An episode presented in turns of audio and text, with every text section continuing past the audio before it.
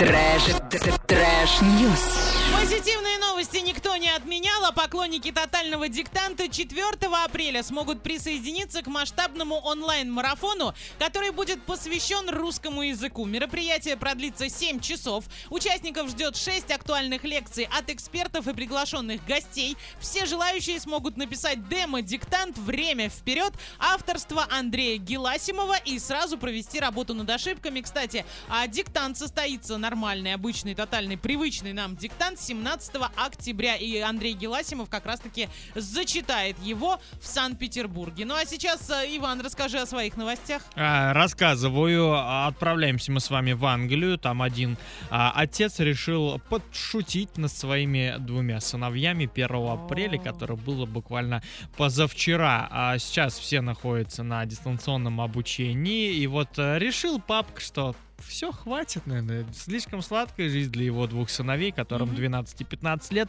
Он их разбудил рано утром. Сказал, что пришло вчера поздно электронное письмо о том, что занятия возобновляются. Они сонные, одеваются, он их все покормил, они позавтракали, все, собрали все учебники и поехали в школу благополучно. На улице никого нет. А Они- подожди, а как же они вообще поехали туда? У меня вопрос Ну, большой. видишь, как-то поехали. Видимо, у них были все-таки Может, это какой... Да, либо были Либо какие-то отчаянный документы. папаша. Либо отчаянный папаша, либо это просто какой-то маленький городок, где особо никто ни за кем не следит, потому что все всех прекрасно знают. Да. В итоге он их, когда уже привез к школе, сказал, да, я пошутил, ребят, все нормально. Бедный вообще, ну как может папаша так пошутить вообще? так Это- шутить. Это прям плохие шутки, Иван. Я бы сказала другое слово, но не буду. Нормально все. Нет, ну так не надо Да шутить. почему? Да пусть спят, пока спится. Вот я тебе Ничего раз говорю. страшного, они молодые, переживут. Ага. 12-15 лет, что им будет.